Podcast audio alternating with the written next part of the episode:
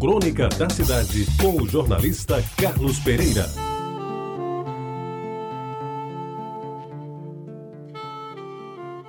Amigos ouvintes da Tabajara, hoje eu vou falar sobre a minha passagem pela crônica esportiva da Paraíba.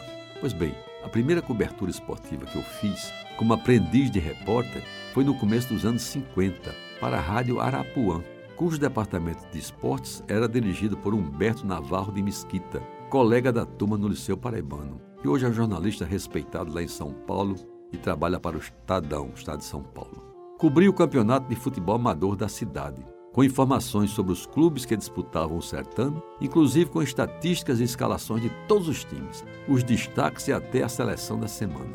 Eu escrevia tudo, mas não tinha direito de falar no rádio, porque entre 15 e 16 anos a minha voz mudava a cada instante, variando do fino ao grave, o que decididamente não me credenciava ao uso do microfone. Ainda bem que eu já passei dessa idade e hoje a minha voz já é uma só. Velha, mas é uma só. Aquela equipe, quase toda formada por estudantes do liceu, contava ainda com Fernando Maia Lorenzo e Josias Figueiredo de Souza.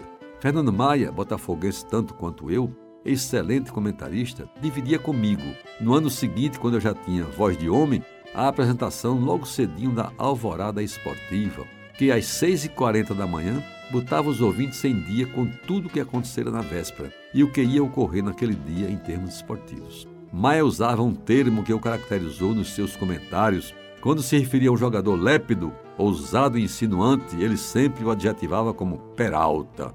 Quem o ouviu naquela época deve se recordar bem. Já Josias Figueiredo, que hoje é um juiz do trabalho em Recife, foi o melhor plantonista esportivo que conheci. Depois, é claro, do legendário Hernani Ardman Norá. Josias sempre entrava no fim do programa do meio-dia, com as notícias nacionais e internacionais. E depois de muita busca nas emissoras do Sul e do exterior, anunciava os resultados e as estatísticas dos campeonatos regionais do Brasil e de todos os certames de países mais conhecidos, incluindo aí Portugal, Espanha, Itália, Argentina, Alemanha e outros menos votados. Certa vez, ele se deu ao luxo de dar os resultados do campeonato húngaro. Futebol da Hungria naquela época estava em alta. E ainda leu com absoluta correção a escalação dos principais times que haviam atuado naquela semana. Quando Humberto Mesquita, amigos ouvintes, foi embora para São Paulo, nós ficamos a tocar o bar. Lembro que nessa época, a simpática emissora Rádio Arapuã, que só operava em AM, tinha como sede o primeiro andar de um prédio na Praça Aristides Lobo.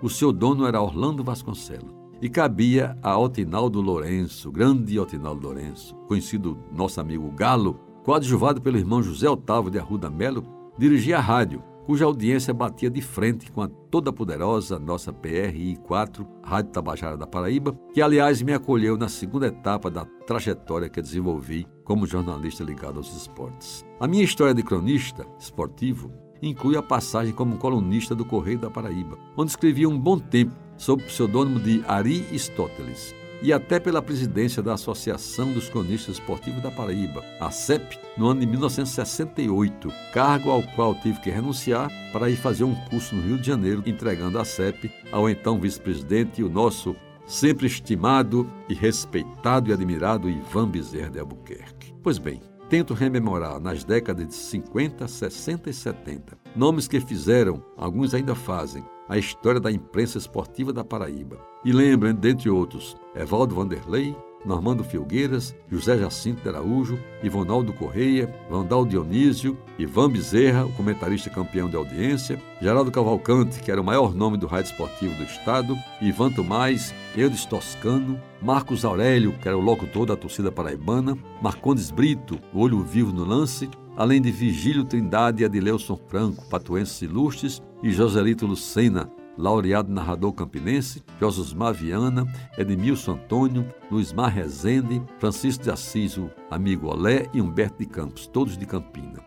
Estes, além de Alfredo Marques, que era na época autor do único livro sobre futebol, e outros que a memória teme não lembrar, estão definitivamente inscritos como um dos mais importantes nomes da nossa crônica esportiva e faço desta crônica a minha homenagem àqueles que já se foram, entre os quais destaco, por amizade e pelo tempo que trabalhamos junto, Geraldo Cavalcante, Ivan Tomás e também o nosso querido Joselito Lucena. Por sinal, Joselito Lucena faleceu no mesmo dia de Ivan Tomás. Eles eram, sem dúvida, os grandes nomes da crônica esportiva paraibana e devem estar agora ao lado de outros colegas que também já se foram ter com o Altíssimo lá no céu. Você ouviu Crônica da Cidade com o jornalista Carlos Pereira.